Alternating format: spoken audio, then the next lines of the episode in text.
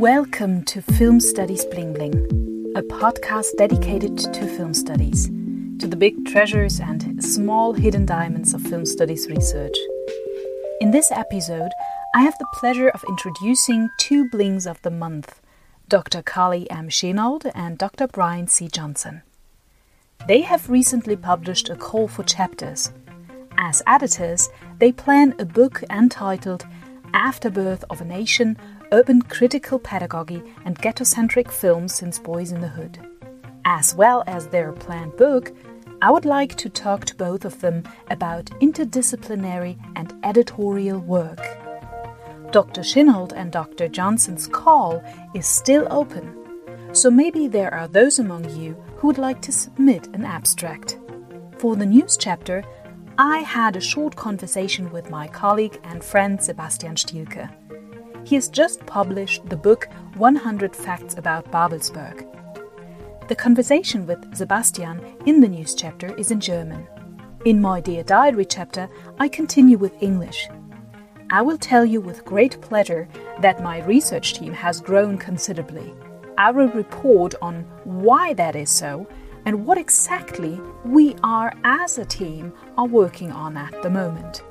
Thank you for joining us again for a Film Studies Bling Bling and have fun listening.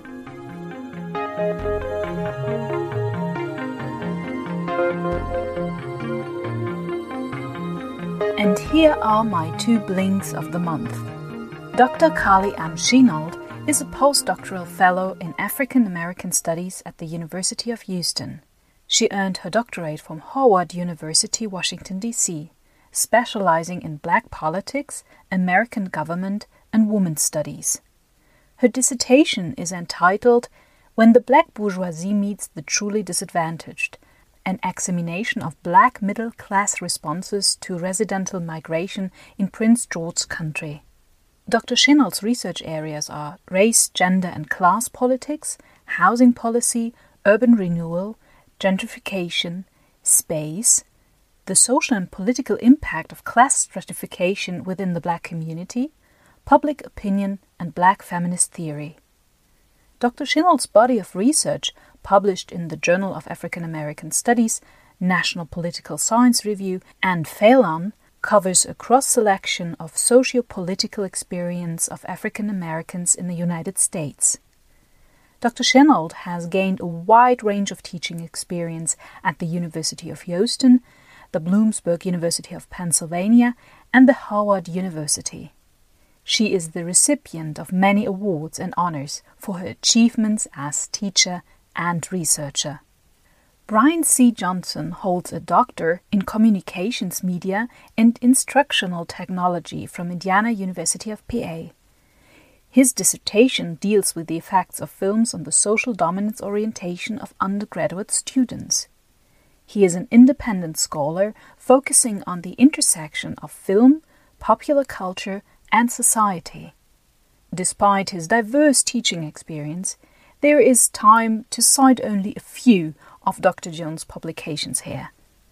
One example, currently in print, is The Sage Handbook of Critical Pedagogies, which contains a contribution by Dr. Johnson, entitled It's Real Critical Media Literacy and Film Based Pedagogy. He is the author of Real Diversity, a Teacher's Sourcebook, winner of the 2009 Book Award from the National Association for Multicultural Education. He also co edited Glee and New Directions for Social Change and edited The Problematic Tyler Perry. In 2018, he published Real Big Bullies teaching to the problem, together with his colleague James Wines. Welcome, you two, to Film Studies Bling Bling. Thank you. Thanks for having us. Dr. Shinault and Dr. Johnson, you recently published a call for chapters for a publication entitled Afterbirth of a Nation Urban Critical Pedagogy and Ghetto-Centric Film Since Boyz n the Hood. Before we talk in more detail about the content of the planned book, I would like to shed some light on the constellation of interests you both pursue as researchers and editors, because it seems to me that each of you brings a different research area to the table, a collaborative approach that will also characterize your upcoming book, namely an interdisciplinary perspective on urbanity, pedagogy, and film. First of all, please give us an insight into your motives for joining forces despite your different research interests. Sure. Um, this was an inter- interesting project in its start, I think, because Carley, I think, will tell you that she is not a film person. Right. but the thing is, I'm a film researcher, mm-hmm. and but there are spaces and gaps where I where I don't have expertise, and that's in um, urban studies and urban planning. But I'm constantly being asked to comment on things like that. Mm. So I, I, said, let me befriend a political scientist who knows this stuff. So it's a, as a great chance to reach out to my friend in political political science. Yes, and it, it's a great opportunity for me to also expand my my research areas and to collaborate with you know uh, Dr. Johnson, a film studies scholar, and just to learn, broaden my own uh, research and command of a different discipline that deals with African Americans and their representation. I think when Brian approached me, I was, you know, I had some previous research on Black identity. And of course, my dissertation research dealt with um, urban studies and African Americans and, you know, being pushed out from gentrification in an urban area and just different issues of class and class based residential decisions and living in urban environments. And Dr. Johnson found a great opportunity for us to collaborate. Um, this is certainly his brainchild, and he welcomed me into the project, which I am glad to be a part of. Since we have some listeners who are at the moment conducting their PhD or doctorate, or who have recently entered into the position of postdocs, I would like to ask to what extent, at a general level, you would recommend an interdisciplinary and collaborative approach to research. At base level, I would argue that interdisciplinary is where it's at. Mm-hmm. Um, but knowing what I know about higher education as it is, um, higher education is slow to adapt. They like people who are like work within a silo. So I think I think it's a great it's a great area for people to reach out into, but but it's I recommend that with with with kid gloves so they understand people are really looking for expert, experts in a particular field. I, I, think that's more true than not. I will say from my own experience um, with my graduate uh, research on gentrification in DC and how it impacted African Americans, both low income and um, suburban middle class African Americans, because the issues of urban policy and politics you know extends beyond political science into economics into sociology. My dissertation committee had representation uh, from political science of course um, one who specializes in black politics. And i had a, a committee member that was in the economics department and i had a committee member that was in sociology because you know our in social studies, social sciences in particular, like I agree with Brian that, you know, I don't know, chairs and advisors, they do want you to work in a, a silo, but they emphasize a lot in the social sciences. Like our human existence does not exist in a silo.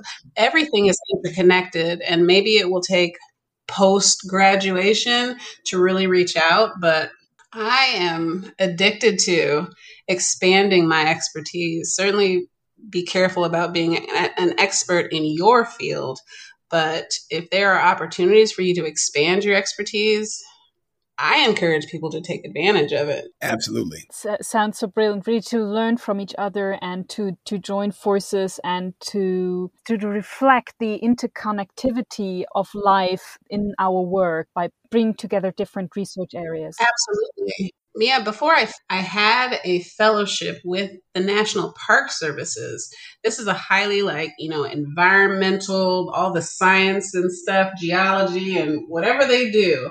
But even in a STEM field, they saw the need to branch out to a social science mm. field because even with STEM fields, they see the value of crossing over and incorporating a different vantage point to certain situations and mm. issues. So I think it is a trend that's happening, and I think Brian, you're right that everyone hasn't completely come over and transitioned to inter- uh, to an interdisciplinary approach, but it is beginning to happen from all sides. Please also share with us your experience of working as an editor, especially with regard to those who might have no experience of editing as a part of a team. What should they look out for? What are the essential steps, and how would you, would they best organize their work? I think paying attention to the call for chapters is really important, and I think finding a way to uh, match your own expertise mm-hmm. um, to the project is really important.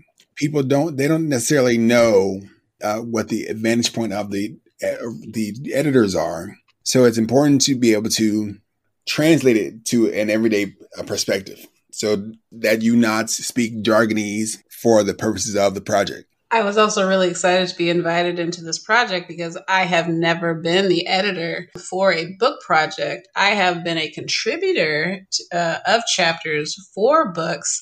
Um, and so I solely had the perspective coming into this of an author, a contributing author. Certainly, the considerations when I would hear back from my editor about just different corrections and things that I needed to make and um, how I actually fitted within the project um, made a difference for me in shaping my expectations.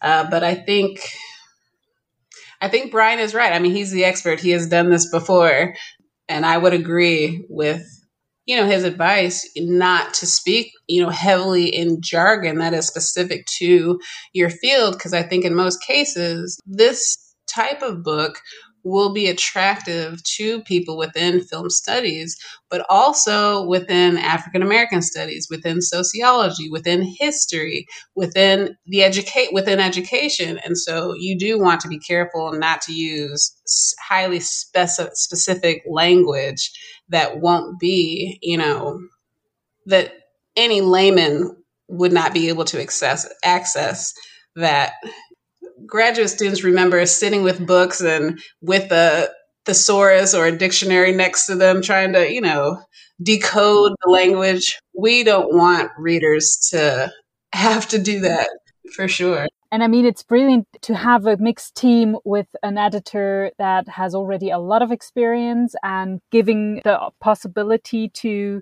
new editors to get into this process of collaborative work. I mean, that sounds brilliant to me.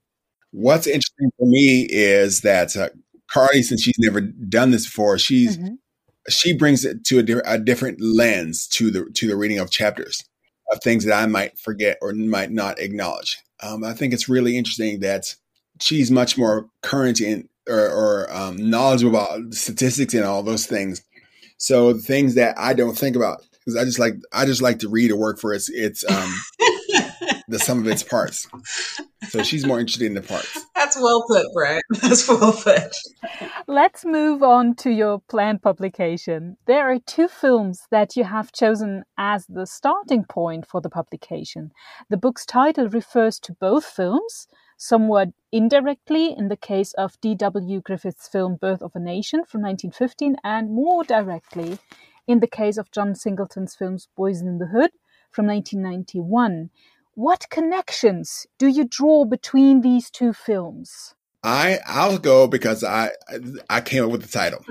okay. So, Birth of a Nation from 1915 still sits as one of the top films in film studies. It would be very difficult to get out of film studies without ever having seen that film. Um, but I say that it's progenitor, the prototype of of what we see now with um, John Singleton's work and beyond that. Um, it sets the stage for the, the treatment of African American men in particular, even though they, they were white men. So it's the fear and that is associated with black men and the danger of them participating in your society and how stereotypes are per- perpetuated. Mm. Um, that is still very much the template for black characterization today.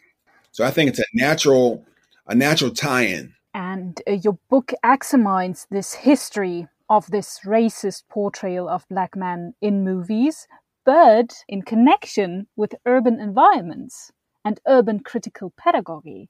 So, what is your focus here? Well, I mean, Brian can certainly um, add to this, but in typical representation, representations of African American life, certainly in film, also in literature, uh, but it exists within urban environments. And that is where we have seen, you know, since the uh, early uh, 20th century, that the stories of Black life exist within a city. And the condemnation of Black life has traditionally existed in a city. You know, rarely there are representations of African Americans in rural environments, but the characterization of Black violence, Black hypersexuality, ghetto mothers, emasculating uh, mothers, it all is with, exists within, um, typically within urban environments. And um, we certainly see that in representations in the film. It certainly has affected national and state and local level policies that impact the lives, perpetuate uh, Black poverty, concentrations of poverty, certainly um, the white flight of the 50s and 60s um, and 70s, and the gentrification that is taking place right now. It is so much connected to how Black people are seen, how they are represented. This need, and it certainly um, with the film, you know, art reflects life. Does life, you know, imitate art? But the depiction of African Americans um, within this film certainly had impl- implications for how society viewed African Americans, this need to get away from them. Whereas before this, you know, in the 19th century, blacks and whites, maybe not in peace, but they did very much live in close proximity to each other. Um, but certainly after this film was released, um, it certainly perpetuated, it certainly exacerbated this need for distance, this need to uh, condemn and point the finger and come up with all kinds of racist stereotypes about Black life, about their intelligence, about their hypersexuality, about um, just different archetypes that we see in terms of how we describe Black men and Black women. And certainly their existence within this highly concentrated urban environment um, directly played into a lot of those stereotypes and beliefs about African Americans. In your call for chapters, you have already addressed some topics you would like to have represented in your book. Can you review them for us? The first area is Black film and Singleton's legacy. But we also have another chapter that deals with um, Black urban experience. So I guess like what I was just describing, but the experience of African Americans within urban environments, um, specifically the threat of violence um, and gentrification. Also, police surveillance, single parent households, cycles of poverty, um, significance of Black fathers and male role models, this strong Black mother archetype, and constructions, different constructions of Black female identity. Lastly, um, critical urban pedagogy. So, just the implications of using film within social justice education, social, cultural, and political forces within urban education that relate to teaching students. I don't know, Brian, if you want to add a different level of description? Yeah, I'd be happy to. I think that um, what pe- writers can write about is wide open. Um, I think that they should consider this film. Well, it doesn't have necessarily have to be right about John Singleton's film or D.W. Griffiths, but make connections in some way to both of them. Now, I should say, and this sort of kind of is is how I came to this work. I'm I'm I'm black, and my black identity is is very salient for me but I do not have I do not have an inner city experience at all. I'm a country boy to my core, hmm. and so so does that negate uh, or discount my blackness? there are some who would consider that that I'm not black. Or I, I know I have played um, the role in my growing years. I've, I've had people tell me that I'm not black enough. So the idea is that we want to invite chapters that are open to an idea of what blackness is, and that's one of the reasons why we are situated in a uh, urban pedagogy book um, because there are the the messages are so strong about, about what blackness is and where it comes from. I'm very much um, remembering years ago, comedian Steve Harvey in a stand up special he was on, he made a joke where he says, Don't let these suits fool you. I'm from the projects. And it got a, a roaring laughter from the audience. And so that sets me that for him, his clothing mm-hmm. is antithetical to his persona. So for him, authentic blackness comes from the project. So that's that's how I, how I reached out to Carley because her idea of space and place um, in her writings was really important to me. So I think about the lasting images.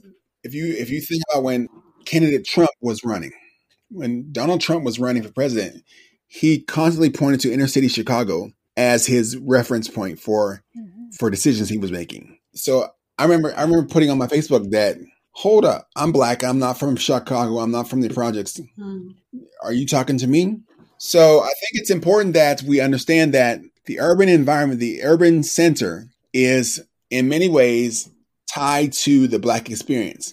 And so I would I would hope that writers would be open to including what the film book, the script says about blackness. Yeah. And um, when are submissions for the publication closed? I have some several questions because I know that the, the call is still open. So maybe we can find some researchers interested in submitting a, a chapter with this podcast.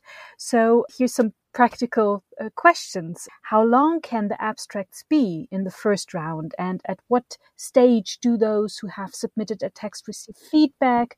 where can colleagues submit their abstracts? And yeah, when is the closing uh, for your call dated? The current call says that we're accepting until May 30, and with decisions being made about, we're being very aggressive in the in the processing.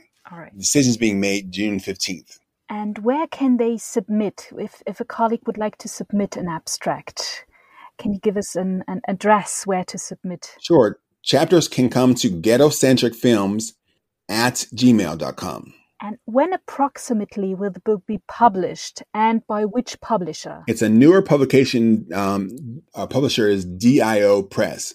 Do it, doing it ourselves press. Is there any anything you would like to add to this call for paper because we are at the end of our conversation maybe something to encourage maybe also phd students to or a postdoc to watch the movies and thinking about a chapter, bringing in their perspective. Maybe you can find some encouraging words at the end.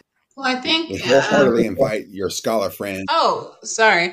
Um, how you sorry how you started this um, this podcast with the question about having an interdisciplinary project. I just really want to encourage um, listeners, even if you have a friend you know you can share this with but this really should speak to a number of different um, expertise or disciplines certainly um, folks within uh, film studies and political science and sociology but you could be studying feminism uh, because we have questions that look at, at, you know constructions of female identity even um, certainly psychology but the importance of black fathers and role models and the impact that having a male presence can maybe have on on youth certainly in education because so much of this is about pedagogy and for those that don't study urban um, experience maybe they could, you know, contribute a paper on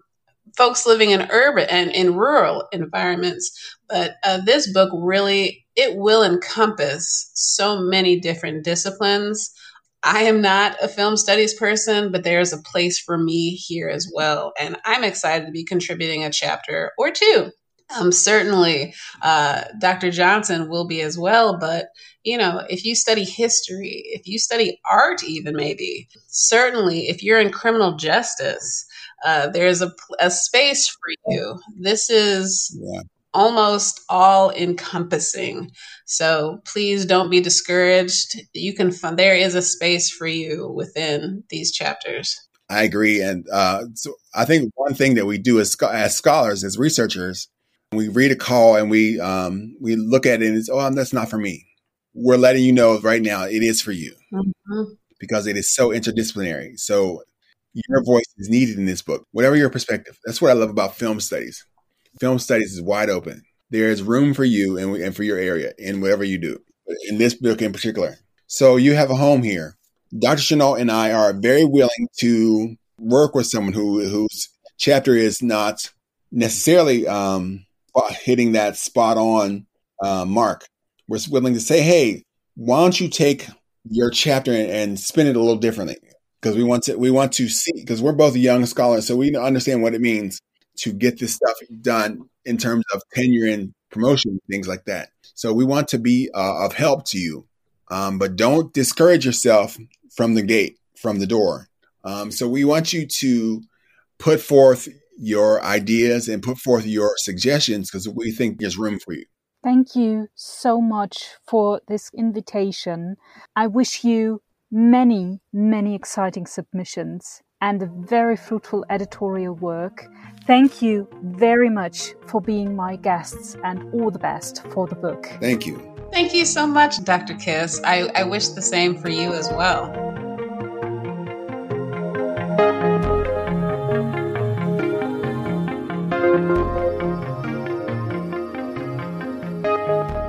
And here is the news chapter. I'm very delighted to welcome my colleague and dear friend Sebastian Stielke. Hallo Sebastian, willkommen in Film Studies Bling Bling. Hallo Anna-Luise. Nice to hear you and thank you for the invitation. It's my pleasure. Sag mal, wir beide kennen uns ja jetzt echt schon eine ganze Weile. Zunächst mal vom Drehen. Wir haben uns als Schauspieler kennengelernt, haben Ehepaar gespielt. Dann kennen wir uns aus dem Filmmuseum Potsdam, weil wir beide da gearbeitet haben, beziehungsweise du da immer noch arbeitest. Dann sind wir beide auch noch im Management Board der UNESCO Creative City of Film. Und was uns so auch verbindet, ist sozusagen so bürgerschaftliches Engagement. Wir haben beide einfach ein großes Interesse an Potsdam, an der Filmgeschichte, daran, dass filmkulturelles Erbe in der Stadt für und gemeinsam mit Bürgerinnen und Gästen lebendig gehalten wird. Jetzt habe ich dich aber in Filmstudies Bling Bling eingeladen, weil du auch noch zusätzlich zu deinen unendlich vielen Dingen, die du so tust, den ganzen lieben langen Tag, auch noch zu den Autoren rübergewechselt bist. Du bist aber in deiner schreibenden Arbeit deinem Herzensthema sozusagen treu geblieben, der Geschichte und vor allem der Filmgeschichte Potsdams. Ehrlich gesagt, Sebastian, es gibt ja jetzt doch schon das ein oder andere Buch zur Filmgeschichte der Stadt. Was hat dir denn gefehlt, sodass du jetzt dich hingesetzt hast und ein eigenes Buch dazu geschrieben. Also erstmal vielen Dank für die einleitenden Worte. Das hört sich ja doch alles krass an, weil man sich ja dann erstmal selber gewahr wird, was man denn da alles macht und auf wie vielen Hochzeiten man da eigentlich tanzt. Und jetzt schreibt er auch noch ein Buch.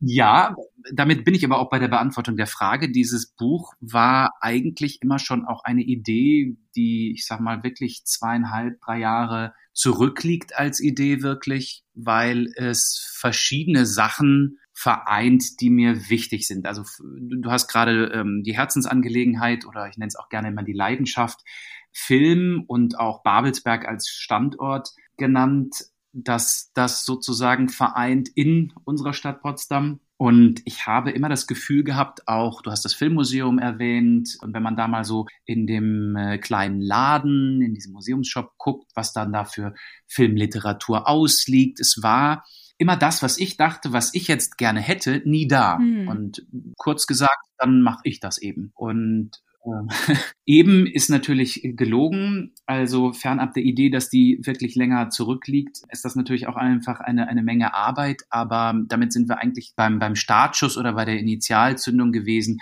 Und das war, muss man jetzt einfach mal so sagen, ich sage das jetzt mal wertungsfrei, es war quasi der erste Lockdown, also die Corona-Zeit im März 2020, wo halt viele Sachen äh, runtergefahren worden sind. Und äh, für mich als Schauspieler, ich hatte gerade noch eine Premiere und zwei Vorstellungen erst von dem Stück Othello gespielt, äh, wurden die Theater geschlossen, also die Vorstellung abgesagt. Ähm, ich spreche Hörbücher ein, das war erstmal abgesagt. Dreharbeiten kamen ja in Deutschland auch zum Erliegen und so weiter. Und dann saß man da zu Hause, in Anführungsstrichen fast äh, Quarantäne und äh, ich dachte, das ist der Moment, wo ich damit loslegen kann. Und das machen kann. Habe das jetzt wirklich auch krass ein Jahr durchgezogen mit täglicher Arbeit daran. Ich darf gar mhm. nicht sagen, wie viele Stunden das gemacht. Und wieder zurück zur Frage.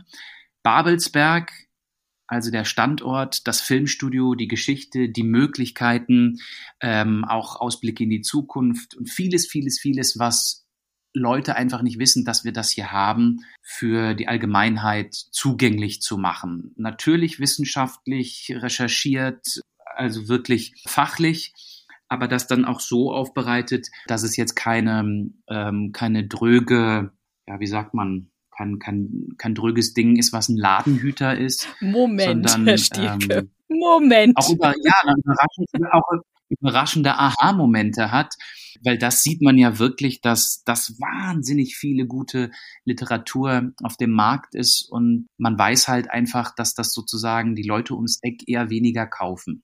Das war, war der Grundgedanke. Ja, Sebastian, ich weiß ja, was du damit meinst. Ne? Das, ähm, ich, deswegen habe ich so Moment gesagt. Klar, irgendwie viele, viele filmwissenschaftliche Literatur zum Thema äh, Film allgemein oder jetzt so was Spezielles wie, wie Potsdam oder Babelsberger Filmgeschichte. Das hat manchmal seine Herausforderungen, sein breiteres Publikum zu finden. Deswegen finde ich das auch total interessant, dass es jetzt so eine Bewegung gibt, die nennt sich dann Public History oder Public Interest. Also, dass man sich mehr darüber Gedanken macht, dass gerade gerade bei so einem Thema wie Film es natürlich total Sinn ergibt, neben so sehr elaborierten Meta-Reflexionen und einem ganz klar sich an die Wissenschaftscommunity richtende schriftstellerische und wissenschaftliche Arbeit es total sinnvoll ist, das immer auch eigentlich zu kombinieren mit einer Form, die dann nicht trivial ist, ne, sondern einfach die, die Form der Sprache, die man wählt oder auch die Form der, der Aufarbeitung oder der Präsentation.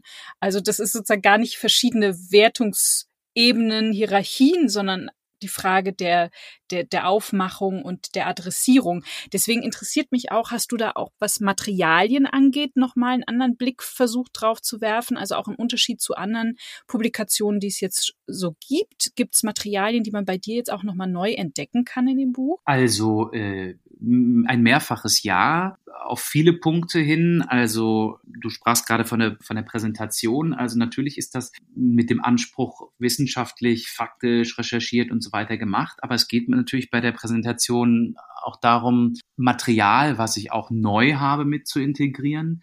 Also es, ich habe ja wirklich in Archiven, ob das jetzt die Deutsche Kinemathek oder auch in den Sammlungen in, den Archiven vom Filmmuseum Potsdam ähm, oder oder oder generell, also die Mitglieder der, des Deutschen Kinemathekenverbundes haben sehr unterstützt. Äh, also da die DEFA Stiftung zu nennen, da die Friedrich Wilhelm Murnau Stiftung zu nennen und so weiter und so fort. Und habe natürlich äh, mein Augenmerk auch darauf gelenkt, beim Bildmaterial alleine zum Beispiel schon, den Blick hinter die Kulissen, wie ich es immer gerne nenne, äh, auch wirklich visuell zu haben. Das heißt also es sind jetzt nicht Filmstills ähm, oder Werbefotos, die man generell von den genannten Filmproduktionen dann kennt oder von den Filmemachern, sondern das sind dann wirklich die Blicke hinter die Kulissen im wahrsten Sinne des Wortes, dass man also sozusagen Kulissen sieht und was dahinter ist, aber eben auch Filmemacher beim Dreh sieht, Institutionen, die ich in Babelsberg vorstelle, mal aus einem anderen Blickwinkel. Äh, und ich habe natürlich auch Material gefunden, was eben entweder sehr, sehr selten oder teilweise noch gar nicht veröffentlicht worden ist und habe äh, aber auch Material in Anführungsstrichen insofern selbst erstellt, als dass endlich mal eine, eine ganz, ganz neue, aktuelle Karte, eine Übersicht über die Medienstadt Babelsberg, also wirklich von, von, von Griebnitzsee im Norden bis zur Nutestraße im, im Süden dabei ist, weil die meisten äh, die Medienstadt Babelsberg auch immer nur verstehen als das alte Defa-Gelände.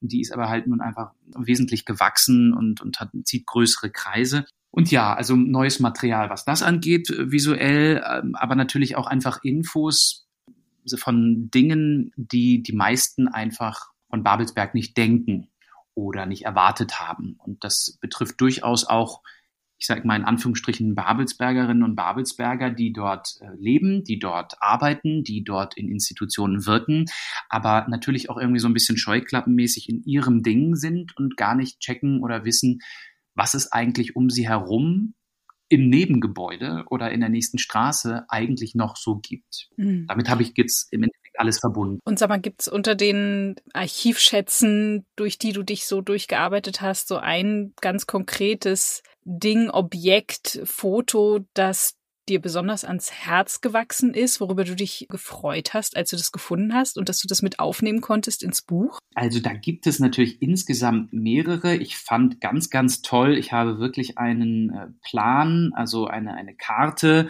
von der DEFA gefunden, ähm, also eigentlich Betriebsunterlagen von 1977, wo sie ähm, also wirklich ganz genau zeigen, welche Abteilungen wo untergebracht sind, weil da, da kursieren ja wahnsinnig viele Gerüchte und ja, wir hatten mal eine, Trickfilmabteilung und die Puppentrickabteilung und wir hatten dies und das und jenes. Äh, keiner weiß, wo die war, wo die ist. Und ähm, da habe ich sozusagen mehrere Übersichtspläne gefunden. Die, die haben es gar nicht alle ins Buch geschafft, aber habe mich dann für einen entschieden, einfach damit man auch im Vergleich, also ich habe Pläne aus den 20ern, aus den 70ern und aktuell, so dass man das auch alles vergleichen kann mit im Buch und äh, sehen kann, wie sich das alles entwickelt. Und also gerade dieser Plan von 1977, den finde ich, finde ich ganz, ganz toll. Es gibt auch tolle Fotos. Ich habe eine Werbepostkarte vom Sandmännchen gefunden aus den 80ern, was ein bisschen gedauert hat, das überhaupt auch verwenden zu können. Das hat immer alles mit, mit, mit Rechten und Urheberrechten natürlich zu tun. Und ich habe ein Dreivierteljahr eigentlich an, ja, an Bildmaterial und Rechte gearbeitet, damit man das im Endeffekt alles auch zeigen kann.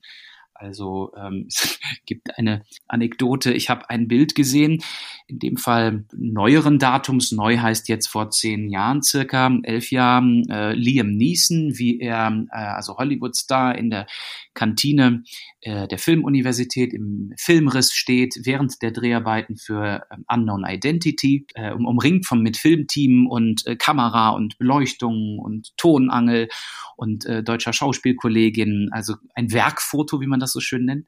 Und das wollte ich unbedingt haben und habe recherchiert und bin also über Produktionsfirmen und über Verleiher und äh, also alle waren sie wahnsinnig wichtig und wollten auf jeden Fall mit integriert werden und aber durften und wollten und konnten nicht entscheiden und haben mich immer wieder weitergeführt, bis ich dann also irgendwann nach einem halben Jahr gesagt habe, also ich, ich, ich kann es nicht nehmen oder es ist, das wird nichts mehr. Und durch einen Zufall, wirklich, also ich sag mal, ein paar Tage vor Abgabe an den Verlag, habe ich einen Kontakt in der Filmuni gehabt und der hat gesagt, Mensch, äh, frag doch mal den und den. Und dann habe ich den, den Kontakt angerufen und dann hieß es, ja, ähm, kannst du haben, ist von der Matz in Potsdam, der und der Fotograf. Und ich war, ich war bis Los Angeles, ich war in Kontakt mit irgendwelchen Filmproduktionsfirmen in den USA und im Endeffekt hat man es dann hier in der Stadt äh, bekommen, nach ellenlangen, monatelangen Suchen. So, also so kann es auch kommen. Super. Sag mal, der Titel des Buches, der gibt ja schon ein bisschen Hinweis. 100 Facts about Babelsberg. Babelsberg. Mhm. Erzähl uns mal von der Struktur des Buches. Wie hast du es denn angelegt? Ja, das läuft auf mehreren Ebenen. Also erstens muss man äh, sagen, geht es chronologisch durch die Geschichte des Filmstudios, also wirklich vom, ähm, ich, abgesehen vom im ersten Kapitel, dass man mal grob weiß, äh, wie ist denn Babelsberg als Ort entstanden, was ist denn Babelsberg, was heißt denn Babelsberg und wie ist es dazu gekommen. Es ist also wirklich das erste Glasatelier 1911, also ein Gelände, was man ja dann 1911 gekauft hat und eine Baugenehmigung und die auch äh, bekommen hat noch 1911 und auch angefangen hat 1911 und, und, und. Über die unterschiedlichen Besitzer, nenne ich es jetzt mal, also die Deutsche Bioskop, die UFA, die DEFA zu DDR-Zeiten und dann Studio Babelsberg mit den unterschiedlichen Inhabern bis zum heutigen Zustand sozusagen, also quasi wirklich chronologisch die Geschichte durchgeht und das aufgeteilt in 100 kleine Kapitelchen, die ich eben Facts genannt habe und die immer einen Schwerpunkt haben. Und äh, diese, diesen inhaltlichen Schwerpunkt der ist eigentlich eine Antwort auf die Überschrift. Denn die Überschrift ist eine Frage, ein Fragebalken. Und ähm, das ist dann so eine Frage wie, wussten Sie eigentlich, dass der Countdown eine Erfindung aus Babelsberg ist? Oder wussten Sie, dass der größte Drucker der Welt in Babelsberg steht? Oder wussten Sie, wie aus einem Euro fünf gemacht werden? Und dann geht es sozusagen inhaltlich eigentlich über, äh, um das Medienboard und, den Fördereffekt und so weiter. Und ähm, das ist sozusagen genau der Aha-Effekt, über den wir vorhin gesprochen haben, mit den Teaser-Fragen und den relativ kurzen Antworten und dem dazugehörigen Bildmaterial. Und es scheint zweisprachig zu sein, richtig? Das ist richtig. Äh, das ganze Buch ist ähm, Deutsch-Englisch. Das liegt einfach daran, dass Film eine internationale Sache ist, dass Medien eine internationale Sache sind, dass Babelsberg auch immer schon ein international agierender, anerkannter, bedeutender äh, Standort ist und dass ich natürlich auch ganz klar das Zielpublikum ein bisschen erweitern wollte, denn auch das habe ich im Filmmuseum bei den dort liegenden Publikationen im Laden gesehen. Es gibt, es gab generell nichts Aktuelles, was Babelsberg beschrieben hat und vor allen Dingen und erst recht nicht auf Englisch. Ähm, es ist egal, ob das jetzt sozusagen äh, Gäste der Stadt, Touristen sind, ähm, die aus dem Inland oder Ausland kommen, die sich für Babelsberg und Film und in Potsdam interessieren, sondern es sind, sind auch Filmemacher und Co. Also, und es gab einfach nichts, was es für unsere polnischen Gäste, für die holländischen Gäste oder die südamerikanischen Gäste zugänglich gemacht hat. Denn auch das sehe ich im Filmmuseum, dass Gäste aus, ich habe es jetzt gerade genannt, Südamerika nach Potsdam kommen und sagen, yeah, German Film, Expressionism, Dr. Caligari, Nosferatu, Metropolis, we know it, we love it. Und es gibt aber hier vor Ort dann auch gar nichts, was das aufnimmt. Und ähm, da kommen also sozusagen viele Punkte zusammen und auf Deutsch, Englisch ist es im Endeffekt dann auch, denke ich mal, für eine groß, große Zahl an Leserinnen und Leser möglich. Und wenn du sagst, die äh, Gäste oder auch Touristen, wie stellst du dir eigentlich so die Idealnutzung dieses Buches vor? Also ist es, ist es beides? Auf der einen Seite das einfach kaufen, weil man Film interessiert ist und das zu Hause ähm, sich sozusagen mit Fakten über das Filmerbe in Potsdam anreichern kann. Aber ist es auch gedacht im Sinne von, Gäste kommen in die Stadt und haben dann etwas, was sie auch einfach mitnehmen können bei der Bewanderung von Potsdam. Ich meine, es ist ja durchaus sehr attraktiv, auch einfach von zu den filmischen Orten zu spazieren. Nicht alles ist zugänglich und öffentlich zugänglich, aber da passiert ja auch eine Menge in der Stadt, ähm, um das auch im Sinne von Begehen oder Begehbarkeit herzustellen. Du hast beide Themen genannt und für beide ist es explizit geplant. Äh, ich fange jetzt von hinten auf, was du jetzt gerade begehbar nennst. Ich, ähm, ich würde es erweitern auch um den Begriff erlebbar, mhm. Erlebbarkeit, erlebbar machen ähm, dass Leute, Interessierte, auch Leute, die vorher vielleicht gar keine Berührung hatten mit Babelsberg oder auch mit Filmen oder weniger oder also äh, egal welche Vorkenntnisse, das hier vor Ort in der Hand habend Film erleben können. Äh, natürlich werden Originaldrehorte vorgestellt. Ähm, es wird die Villenkolonie Neubabelsberg vorgestellt. Es werden in der Medienstadt Babelsberg auch ähm, Institutionen und andere Orte vorgestellt, die man dann auch erreichen kann. Es gibt eine Übersichtskarte, das ist verständlich, es gibt die Hintergrundinformationen. Teilweise gibt es ja auch QR-Codes um dann sozusagen eine eher eine Interaktivität zu haben und nochmal einen Mehrwert im Internet. Und ich, ich, will es jetzt nicht Reiseführer nennen, aber es gibt natürlich auf jeden Fall schon eben Punkte, ähm, wo das Buch hilft, wenn man es in der Hand hat und man durch Potsdam läuft. Das ist das eine. Und es gibt also eben auch viele Empfehlungen drin. Ja, also Empfehlungen zu sagen, Mensch, und wenn Sie da sind, dann gucken Sie doch mal da und da rein oder, äh, oder erleben Sie das und das. Und äh, die andere Sache ist aber, dass ich finde oder dass es generell so ist, dass Babelsberg natürlich eine, eine, eine nationale Bedeutung und durchaus auch eine internationale Re äh, Relevanz hat. Das, äh, von hier sind immer Impulse äh, für die Filmbranche, für die Filmwirtschaft, für die Filmtechnik und so weiter äh, gekommen, die entweder Standard mittlerweile sind beim Dreh oder Film generell oder es mittlerweile nicht mehr gibt, aber eine gewisse Zeit äh, eine Legitimation hatten oder oder oder. Also Babelsberg mischt weltweit immer mit mit bestimmten Sachen. Das ist also internationale Filmgeschichte. Das finde ich, sollte irgendwie jeder im Schrank haben. Und damit sind wir dann auch wieder bei den, den Fakten und bei dem Wissen. Das ist jetzt eigentlich, das ist zumindest der Versuch auch zu sagen, Leute, die allein schon vor dem Wort Geschichte irgendwie innerlich zucken, Filmgeschichte, äh, Welterbe, Kulturerbe bewahren, ähm, dass die diese Angst auch mit, oder diese, diese Berührungsängste mit diesen Begriffen verlieren ähm, und das das Faktenwissen ähm, durchaus auch unterhaltsam, spannend, ansprechend konsumiert werden kann. Und äh, ich habe nichts dagegen, wenn man dieses Buch eben zu Hause hat und äh, äh auf der Toilette liegen hat und sagt, auch äh, ein, ein Kapitelchen schaffe ich noch, äh, weil die sind ja eben nur eine Doppelseite. Also oder abends zum Einschlafen oder in der S-Bahn. Ähm, das ist im handlichen Taschenformat. Das ist extra so gemacht, dass es in die meisten Arschtaschen passt ähm, also äh, Entschuldigung, die Gesäßtaschen äh, in, in, der, in der Jeans. Und äh, genau dafür ist es gemacht, ja, dass es also Substanz hat, aber nicht, aber nicht mit der, mit, ich sage mal in Anführungsstrichen, Bildungskeule kommt. Ja. Also es ist ein sehr, sehr breiter äh, Spagatwissen, bin ich mir bewusst, aber ähm, ich hoffe, dass das Konzept, vor allen Dingen, wenn man es auch so in den Händen hält und, und anguckt, dass das aufgeht. Und sag mal, der, der, dieses Publikationsdatum, du kannst uns ja jetzt schon mal ein bisschen Wissen auch hier schenken, ja? Erzähl uns doch mal was zum Publikationsdatum, was es damit auf sich hat. Das ist ja schon mal ein erster Fakt, den man lernen kann durch dein Buch. Also Publikationsdatum ist natürlich einfach in, in jetzt im Jahr äh, 2021.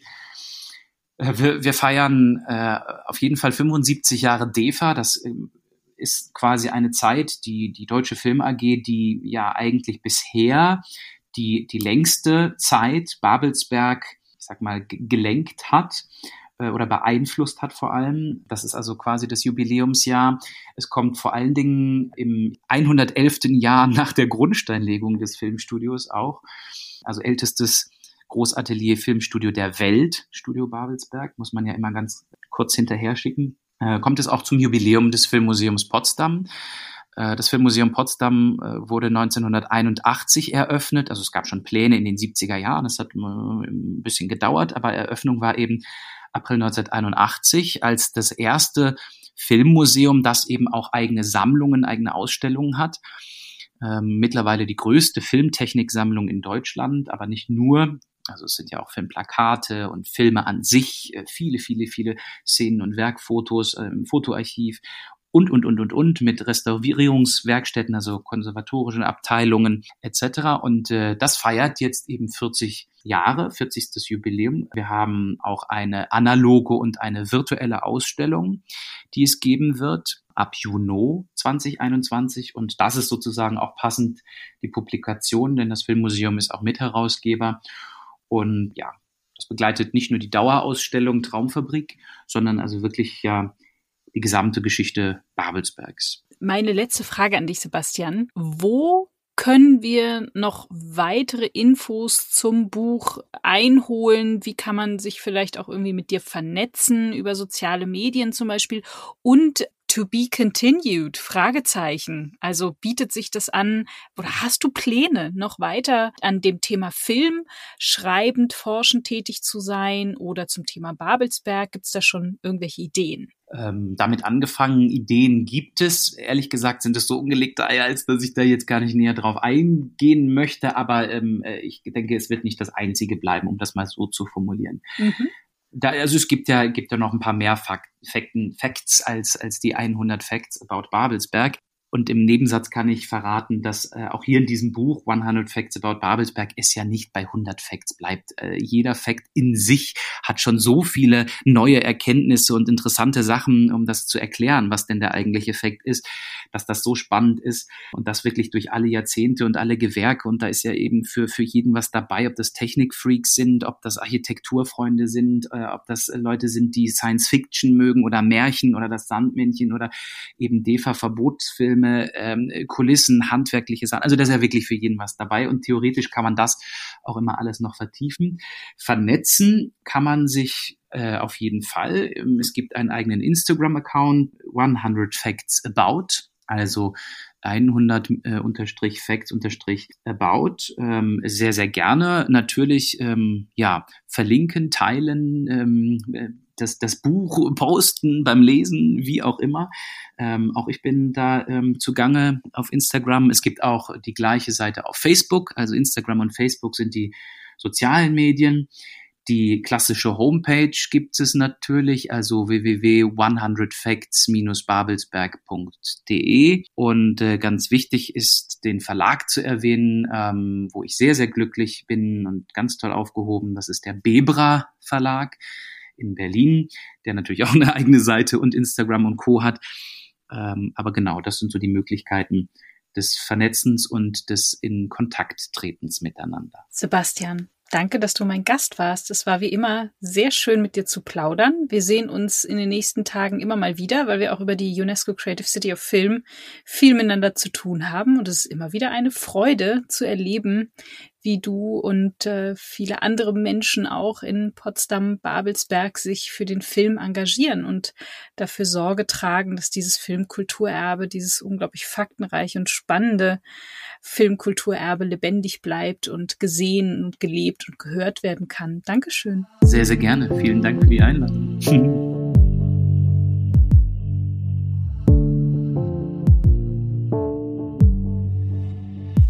that brings us to the Dear Diary chapter.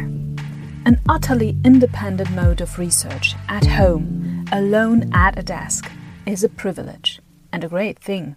But I have to say that I'm delighted that I've now got a lot of support from several new team members for my project, The Cinematic Face of Cities.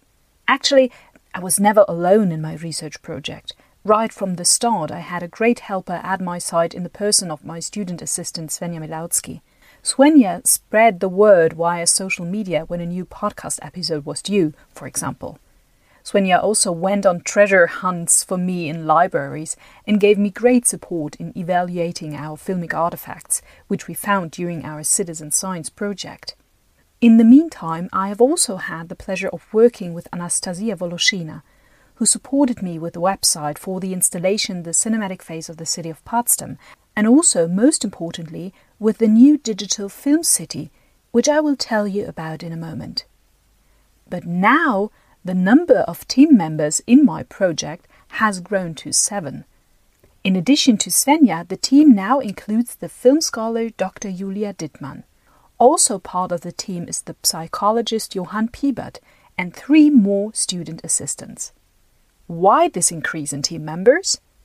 Well, there are certain developments, I'll tell you more about that another time, that necessitate my having to bring my project to a conclusion by September, which means a year less project time. So now it's a matter of putting the turbo on and to get the project to a reasonable conclusion. What are we currently working on?